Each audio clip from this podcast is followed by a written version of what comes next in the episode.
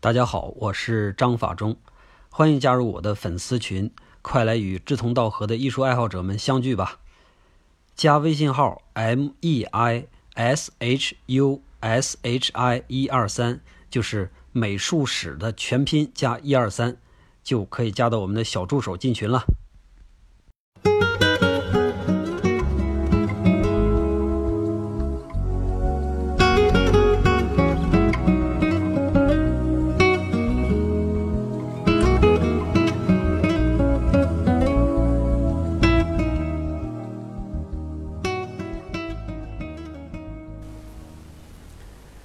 大家好，今天这一期节目呢是一期超级散的节目，主题当然还是包豪斯啊，这也是咱们包豪斯的最后一期。但是这期节目里边啊，涉及到了好多看起来和包豪斯没有什么太大关联的事儿。那我在准备的时候，自己准备的还是挺痛快的。检查的时候呢，就发现了这个问题，嗯，是有点晕。可是啊，哪段都有点舍不得删，所以索性就这样吧。反正大家听的时候呢，一定要记住一件事儿，就是咱们这期的主题还是包豪斯，只不过啊，就是有这么一个恶魔成了咱们这个故事的主线。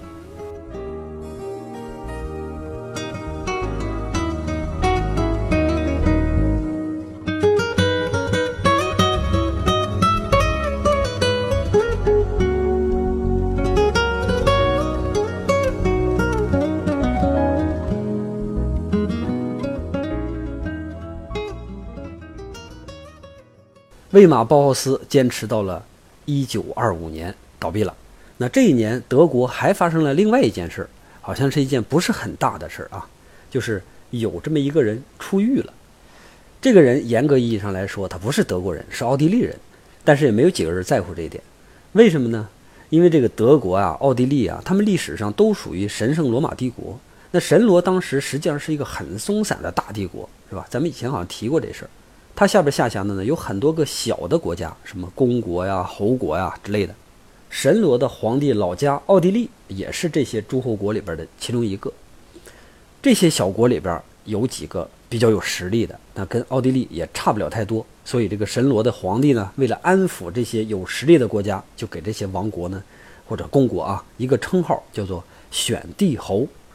实际上就是说赋予了这几个哥们儿啊选皇帝的权利。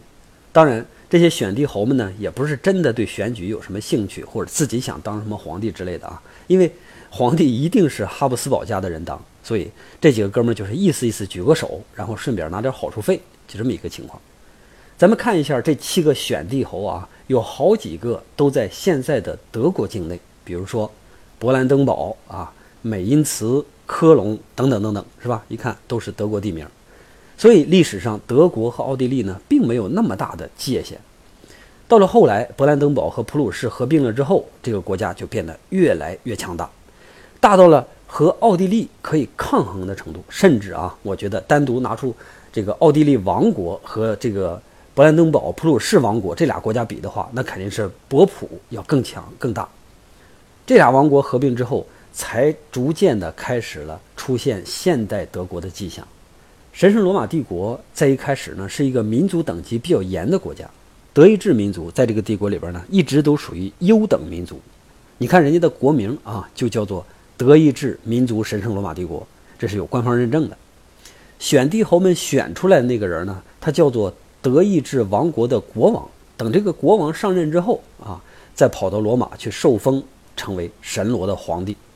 所以我们也可以这么认为，就是最开始的德国就是神罗。它是一个很大很大的一个家伙，可能有人会提醒我说：“你这么翻译的话啊，就不能翻译成德意志啊，应该叫日耳曼。”我也不知道哪个说法更准确，我只能说日耳曼这个涵盖的范围啊实在是太大了，几乎北部的欧洲都可以说成是日耳曼人，包括这个英国人、北欧人、德国人等等等等。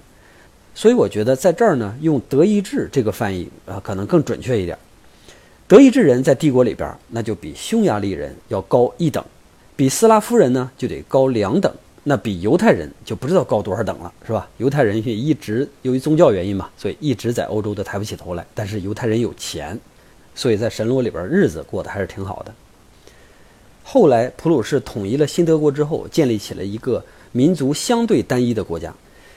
那么他独立出去之后，原来的这个奥地利帝国一下就少了好多德族的人民，那他的民族构成就变得更复杂了。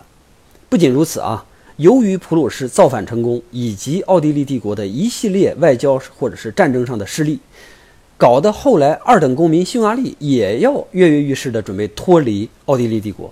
这个匈牙利的皇帝呢就没办法，如果把匈牙利丢掉的话啊，那么大的一片地方是吧？那相当于这个帝国就名存实亡了。最后呢，无奈之下，只能是承认匈牙利人和奥地利人有着同样的社会地位，并且把这个国名改成了奥匈帝国。这样呢，才算是勉强的把奥地利给安抚住，可能还损失了一个王后的声名啊。这个咱们之后再说啊。但是他这么一番折腾之后呢，奥地利国内的这个德族人他就不干了。凭什么把我们的身份拉到跟匈牙利人一个级别呢？于是这些极端的民族主义分子有很多都跑到德国去了，然后把德国当成了自己的祖国。我们刚才提到那个出狱的奥地利人就是这么一个例子。那这个人是谁呢？他就是希特勒。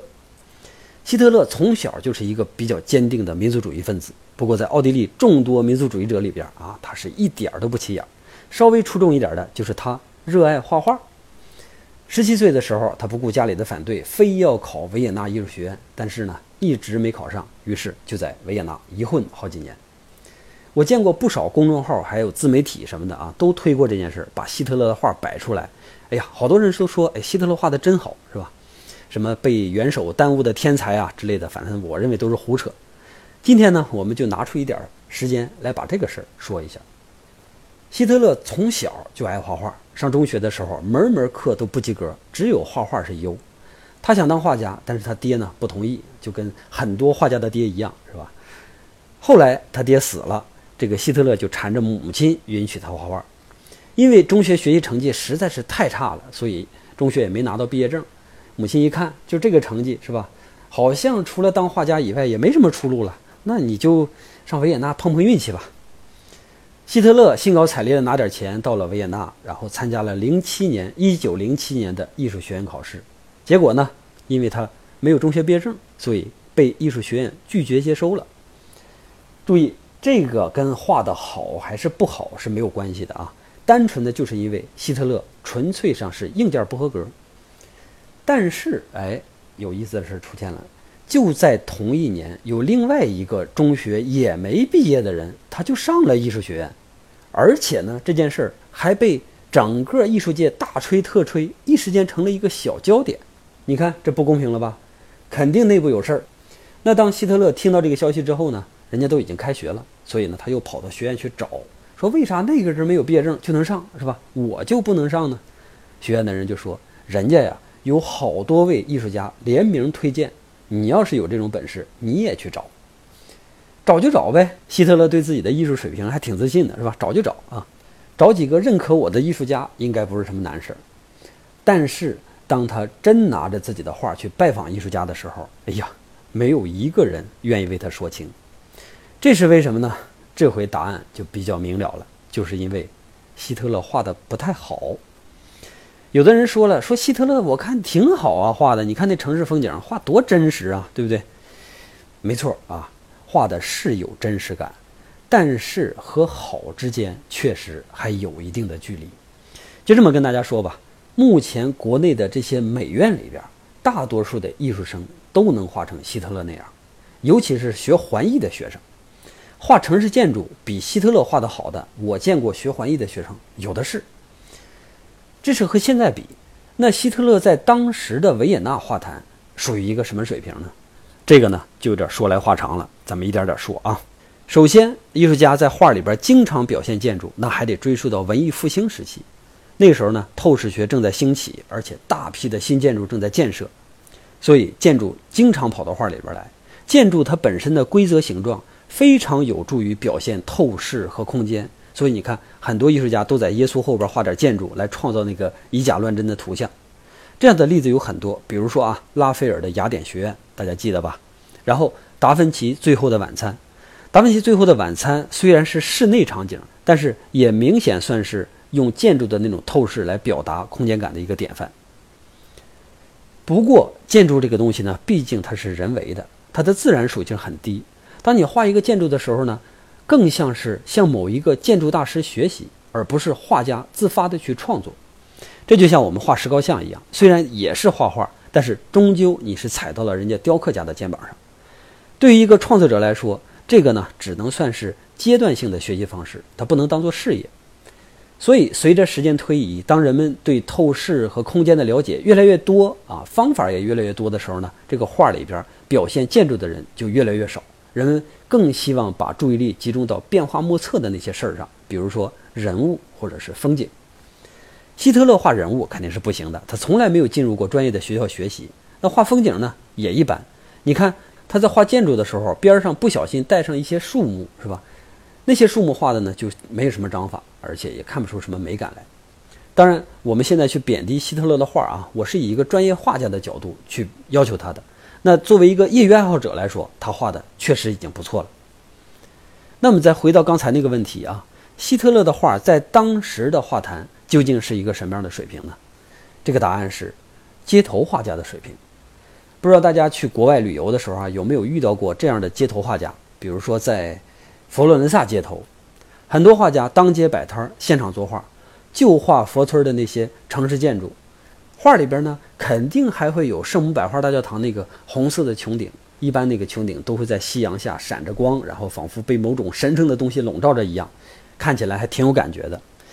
但是呢，我们都知道啊，这种画都是套路，是吧？旅游纪念品嘛，他看不到那种景色，都是编的。有人说，那创作不就是编吗？有什么不好的？没错啊。创作和编本质上是一码事儿，编这个词儿本身也没有什么褒贬，但是它有高低之分。像落入俗套的、受限于才华和努力的这种编，通常情况下都比较低级。意思就是说，它很容易获得。当然，这么轻易获得的事儿，也就没有办法说它有多大的价值。比如，我说一个简单的例子啊，就是咱们百分之九十的这个国产电视剧，我觉得。那个剧本都是一帮小镇青年在发廊里边写出来的。我不知道大家现在看不看快手啊？我有一天无意浏览到快手里边比较火的那些低端段子，是吧？那剧本编的啊，基本上我感觉跟咱们的电视剧也差不多嘛，是不是？所以这些东西呢，它既不需要你有什么样的知识，也不需要你有什么样的才华，其实呢，也不需要你怎么努力。而基于才华、感受以及追求等等这些。我们认为很难得的品质所产生出来的创作，往往就会比较高级，那自然而然也就会有更高的价值。希特勒的城市建筑画，充其量就占其中一条，就是有耐心。街头画家这个职业啊，很早就有了，到今天我估计至少也有五百年。如果算起来，在街头产出的画，应该有很多很多，只不过大多数都被当做垃圾给扔了。你想想，你买过的那些旅游纪念品的下场，哎，跟这些画都是一样的。当然，肯定有一些画没丢掉，后来又被翻出来，现在呢，摆在各大旧货市场里边，你可以用很便宜的价格就能买到，而且呢，它是真的旧物，只不过它不能当艺术品，也不能当古董，就是一个纪念品，仍然是一个二百年前的纪念品。所以，当希特勒拿着这些作品去找艺术家给他推荐的时候，这些艺术家们都很诧异，说：“你一个立志要当画家的人，怎么能甘心画这些垃圾呢？是吧？你这么画下去，你的……”终极高度啊，充其量也就是维也纳所有街头画家里边销量最高的那一个，你也不可能成为什么样的大师。所以小兄弟，我看你骨骼这么惊奇，要不你试试学建筑怎么样？因为你总画这些建筑画嘛，看起来当建筑师比当画家更加适合。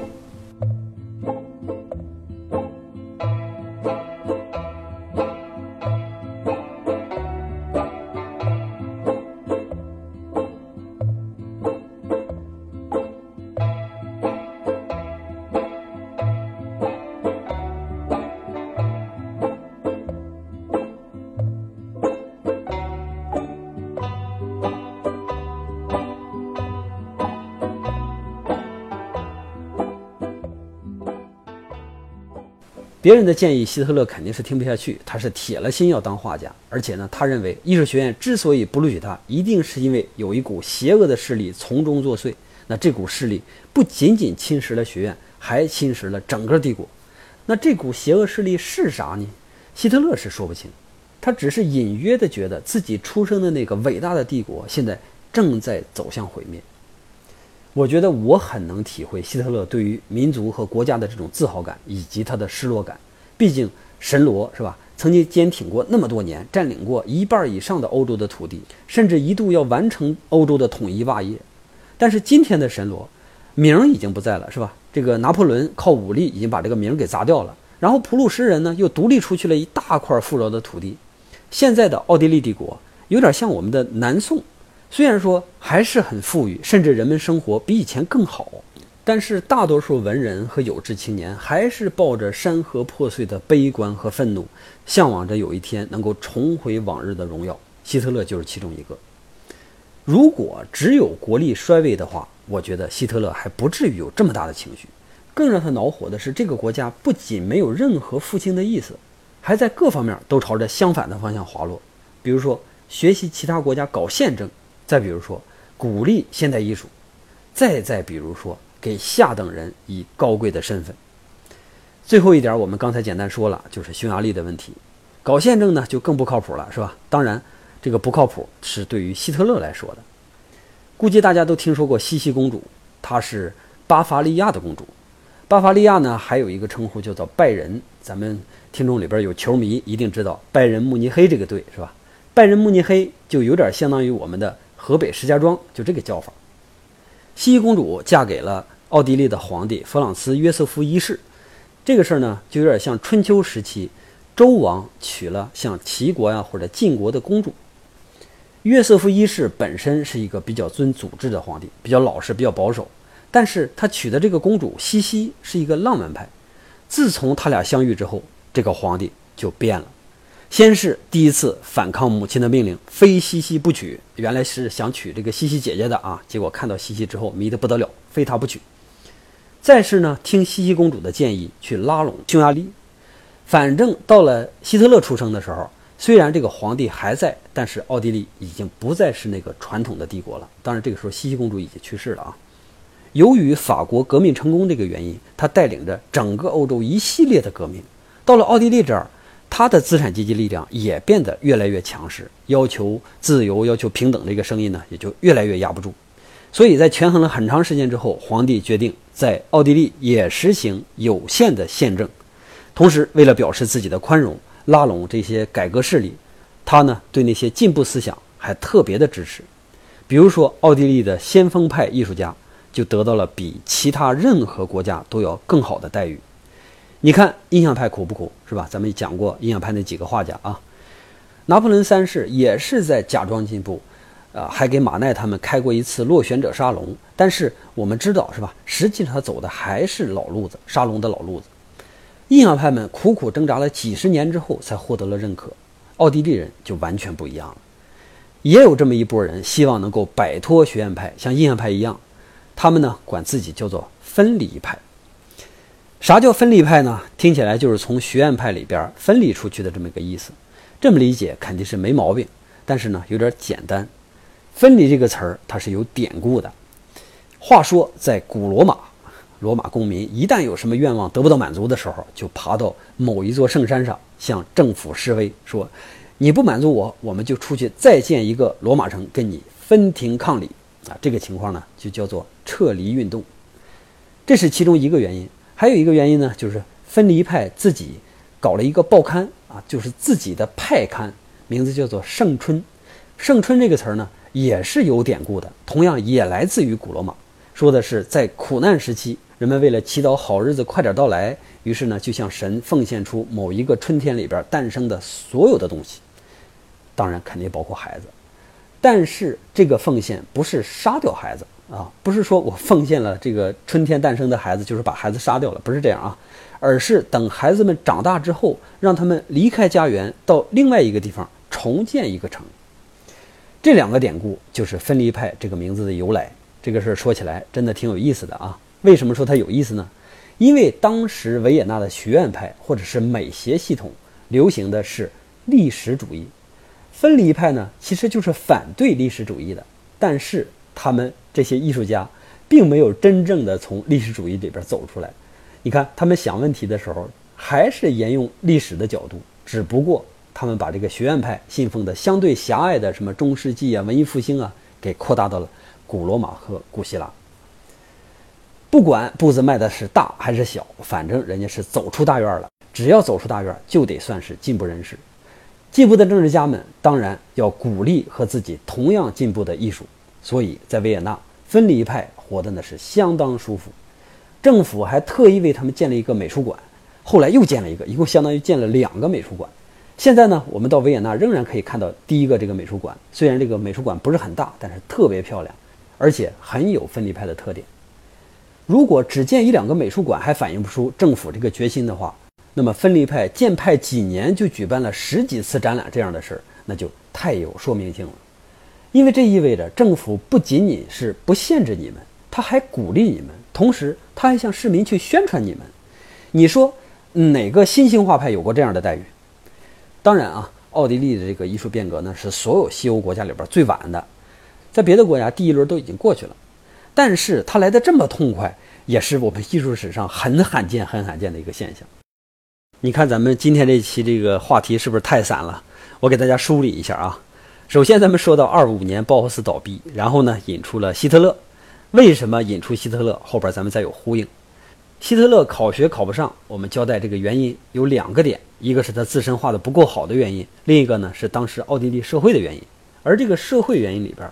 很重要的一点，就是在二十世纪初，奥地利的画坛已经改变了方向，谁更进步，谁就更容易获得青睐。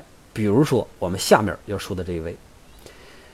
刚才我提到了，跟希特勒同一年报艺术学院就有这么一个小伙，人家也没有中学毕业证，但是人家就特别顺利的进入到了艺术学院学习。这个幸运儿是谁呢？他叫做埃贡·席勒。埃贡·席勒比。希特勒小一岁，那为什么他就能被一大堆艺术家推荐到艺术学院去学习呢？其实就是因为这哥们画得好，有特点。席勒不但上了艺术学院，还被当时的奥地利一哥啊克里姆特给看中，手把手的教他。我们看席勒的画啊，尤其是速写，对造型的处理，对节奏感的把握，几乎和克里姆特呢是如出一辙。只不过由于某些原因，克里姆特的画呢更加宏伟啊。席勒的画呢，可能看起来更加阴郁，甚至他俩的主题都是一样的。咱们之后讲呃这个克里姆特的时候，都会讲到他们俩之间的事儿。虽然没有什么记载，但是我估计希特勒是一定知道席勒的。当然，席勒知不知道希特勒是另一码事儿啊。希特勒一定是羡慕而且是憎恨着席勒，所以当他当上元首之后，第一个就拿当初不搭理他的这个克里姆特和抢他风头的席勒开刀。可是让他没想到的是，这师徒俩根本就没给他机会，人家双双在一九一八年死掉了，是西班牙流感抢了希特勒的生意，所以恼羞成怒的希特勒后来派人秘密的烧了克里姆特好多的画啊，尤其是速写，这才出了那口恶气。好了，话题转回来，我们说包豪斯为什么要聊希特勒呢？是因为我想说明一件事儿，就是包豪斯之所以在德国办不下去。被撵得东走西走不说，校长还一个接一个的被迫辞职，那都是因为希特勒所代表的那股力量。而这股力量是啥？你听我接着说。在维也纳混了几年，考不上美院是吧？连街头画家也没怎么当成，所以那阵儿的希特勒真称得上是一个穷困潦倒，跟我们以前讲的高更有一拼，甚至穷得连烟都戒了，都到这种程度。这个情况呢，一直持续到了希特勒的母亲也去世，他父亲在更早之前就死了啊。父母双亡之后，希特勒呢继承了那么一丁点儿的遗产，他的生活才算是稍有改善。那在穷困的这几年，希特勒也逐渐的改变了兴趣。我觉得很有可能，一个是来自于学院的打击，考两年没考上；再一个呢，加上实在是买不起画材，所以他才把自己的第二爱好给扶正了，正式的变成了一个民族主义者。因为这个爱好不花钱。当一个民族主义者在奥地利肯定是没什么出息，因为这个国家民族太复杂，是吧？在维也纳有很多富人当权的都是犹太人，所以他搞不起什么事儿来。而在隔壁德国，德意志民族那是王族，对不对？于是希特勒来到了德国，当初没能祸害了这个艺术学院，这次呢变本加厉的祸害到了包豪斯头上。我们把希特勒的经历和包豪斯的经历，他们两个对比的放在一起。你会发现这里边有很多巧合的地方，我觉得这也有可能不是什么巧合，而是某一股力量的两个必然的结果。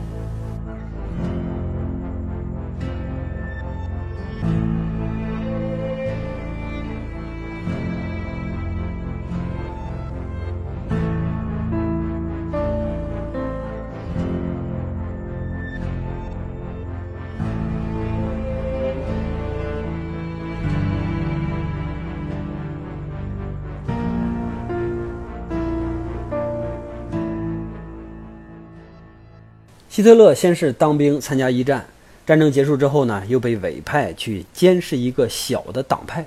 那在监视这个党派的同时，他居然慢慢的当上了这个党派的头目。有句话说得好，是吧？当你凝视深渊的时候，深渊也在凝视你。这句话用在这儿真实用。在魔兽世界的世界观里边，创造世界的泰坦们委派了其中一个泰坦，叫做萨格拉斯，来专门负责扫荡恶魔。结果，这个萨格拉斯后来就变成了恶魔的头目，反过来来对抗泰坦。我估计这个梗呢是参考了希特勒的经历。不过，希特勒的理想和萨格拉斯正好相反。你看啊，泰坦们为宇宙创造秩序，萨格拉斯呢要为宇宙带来混乱，而希特勒呢，他是摆明了要为德国带来秩序，而目前的德国才叫混乱。听起来有点不对劲儿，是吧？大恶魔希特勒怎么可能要创造秩序呢？那你听听他的想法，你就知道了。他要创立一个强有力的德国，一扫一战失利的阴霾，重塑往日帝国的荣耀。哎，这是希特勒的想法。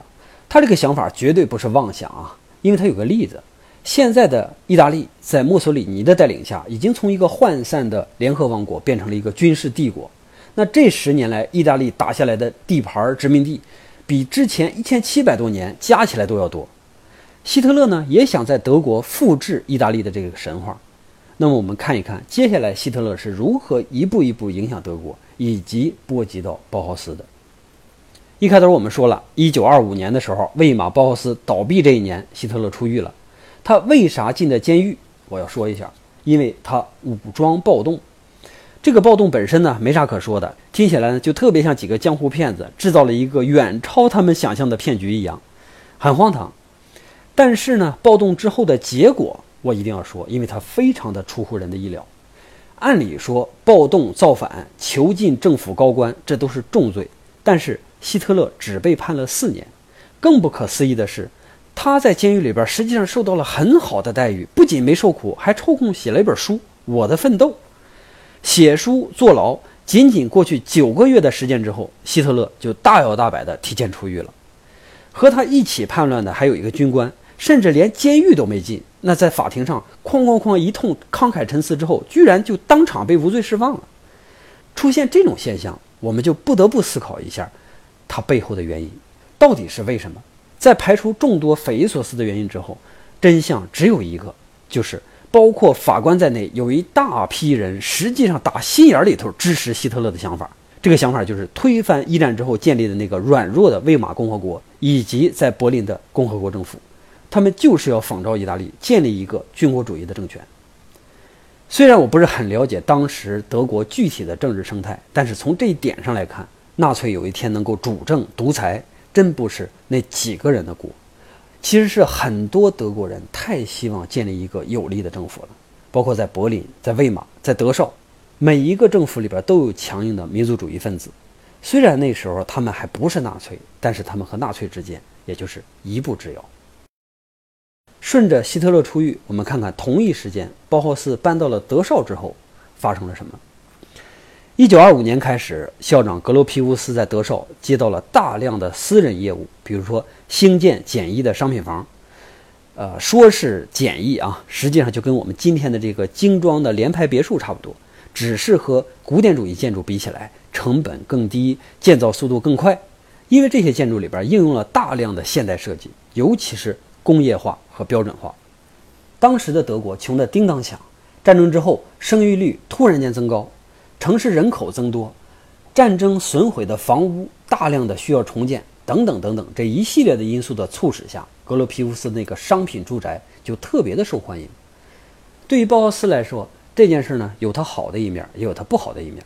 好的一面就是格罗皮乌斯一直梦想的建筑包容一切艺术形式这个理念，现在。终于有人买单了。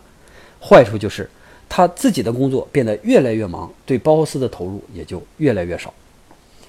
大多数喂马的老师都跟着来到了德绍。除此之外呢，学校又新聘任了几位老师，其中有一个叫做麦耶的。葛校长请他来呢，是做建筑系的系主任，实际上就是找了一个信任的建筑师来接替自己的教学任务，自己好有时间去多做一点其他的工作。一开始这哥俩相处的非常的和谐，但是很快因为理念不同，麦耶和校长关系变得越来越恶劣。到了一九二七年的时候，格罗皮乌斯向德绍政府请求辞职，具体原因不知道。有的说他在这个政治局势里边啊挣扎的太累了，也有人说他想把工作重心转移到建筑设计上。我觉得可能是兼而有之吧。他要辞职，就得有新的校长接替。出人意料的是，他居然推荐了和他已经关系极差的麦耶作为继任者。这点连康定斯基这样的老人也完全搞不明白，哎，为啥不是我呢？是吧？康定斯基这个时候已经是副校长了，看起来很有机会扶正，但是，哎，就是没当上。这里边有没有可能是因为他是俄国人？我不知道，有可，我认为很有可能。葛校长确实是个狠人啊，这些年一系列的操作从没走过寻常路，但是事实证明，他的很多决定往往都是对的。包括用麦耶来代替自己。麦耶上任之后呢，大刀阔斧地调整了鲍豪斯的教学思路，尤其是在培养规划上，他最果断的手法就是从此鲍豪斯不再教授纯艺术，而是全心投入市民必需品的研发。这一点在当时的德国是非常有必要的，因为这个方向上的变化呢，导致很多教师辞职了，啊，或者是被辞职了。其中保罗克利大师啊，就第一个离开了。好玩的是。在这场辞职和被辞职的风波里边，康定斯基又留下来了。我们之后还要讲到，康定斯基在工作上绝对是一个能够委曲求全的人。克利离开之前，包豪斯的绘画课已经从原来的构成转变成了超现实主义，这跟欧洲当时的艺术风潮是完全一致的。但是克利走了之后呢，绘画课被取消，学校里剩下唯一的画家老师康定斯基转行去教了别的。麦耶带来的第二个改变呢，就是学校的政治风气。因为他希望啊，包豪斯生产平民消费品，那这个想法的背后，他有着很强烈的无产阶级思想，所以在包豪斯里边呢，就很快形成了一个马克思主义的政治势力，尤其是麦耶本人和青年教师、学生们。而从社会主义国家走来的康定斯基呢，这一次又妥协了，什么都不说，什么都不干，就是闷头教书画画。他以为不表明立场就能逃过这场政治浩劫。一九三零年的时候，也就是麦耶下台的那一年，只当了三年的校长啊。学校刚刚在转型之后有了么一点业绩，事儿就来了。从一九二五年到一九三零年，包豪斯又换校长，又改政策，看起来闹得挺欢。但是和门外发生的事儿比起来，包豪斯就像一只蜗牛一样，只是象征性的扭了一下身体。这件事就是德国的政治生态。一九二九年。世界历史上最严重的一次经济危机爆发了，德国当时的小体格根本就经不起这样的折腾，于是大病一场。你看，人生病的时候，免疫力就会全面的下降，是吧？那国家生病的时候呢，人民就会发狂。当然，这个话反过来说更对，免疫力下降，人就会生病；人民发狂，那这个国家就好不了了。这几年，希特勒从一个小党派的头目，逐渐的登上了政治舞台。打着复兴德国的口号，洗脑那些还保持冷静，但是在生活中苦苦挣扎的人们。一旦连这些人也疯狂起来的话，局势就会彻底失控。虽然这需要一个过程，但是过程并不是很长。一九三零年，德绍本来宽容的政府也被这股疯狂所侵蚀，他们决定关闭有着强烈共产主义倾向的包豪斯学校。注意啊，虽然希特勒鼓吹的也叫社会主义。但是他是一个坚定的反马克思主义者，所以在他们的实力越来越强的时候，马克思主义者只能从德国土地上消失。为了保住学校，冷静的市长把所有的责任都推到了校长麦耶和少数的几个共产党员头上。最终，这几个哥们被开除了。我先交代一下这几个哥们后来干嘛了啊？开除之后呢，哥几个也没闲着，在校外办报纸，继续向学校宣传共产主义思想。又过了一段时间。风声紧了，麦耶彻底在德国待不下去了，只能是带着这群有理想、有抱负的青年离开德国，投奔苏联。至于他们到了苏联又变成了什么样，我不知道。老实巴交的康定斯基居然又一次从这件事里边留了下来。一个德国人啊，在当时那么强烈的排外情绪下，我真不知道他是忍受了多么大的屈辱才做到的。所谓韬光养晦，是吧？应该是说的就是他。不过，艺术家的心态无论如何也藏不住，只要他创作，就一定会流露出来。这几年，他的创作明显僵硬和单调很多，和他早年以及晚年的那些作品比起来，那真是一个判若两人。当然，最终包豪斯保下来了。虽然那位市长背了一口大锅，但实际上要不是他果断，恐怕包豪斯要提前关门三年。就在这一年，一九三零年，包豪斯的第三任校长密斯·凡德罗上台。他本人呢是一位很优秀的建筑师，但是他也已经被民族主义洗脑了。唯一一点让他保持清醒的，就是对艺术的尊重。他一边重整教学，一边疯狂地开除布尔什维克，希望能够重塑一个纯净的、有助于国家建设的学校。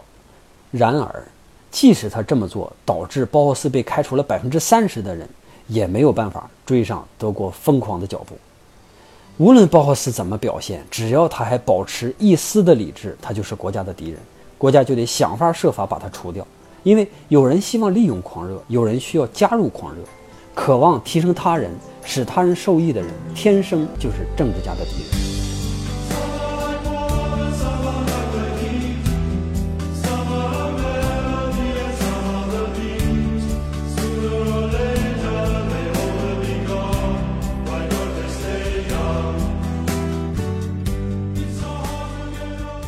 一九三三年，希特勒当选总理，纳粹正式接管德国，包豪斯彻底被关闭。短短十年，包豪斯为世界贡献了大量的尝试和创新，为工业化的现代生活提供了美学的觉悟，为所有艺术教育者指出了一条既有尊严又带着欣喜的道路。即使纳粹关闭了它，战争打断了它，但它永远年轻。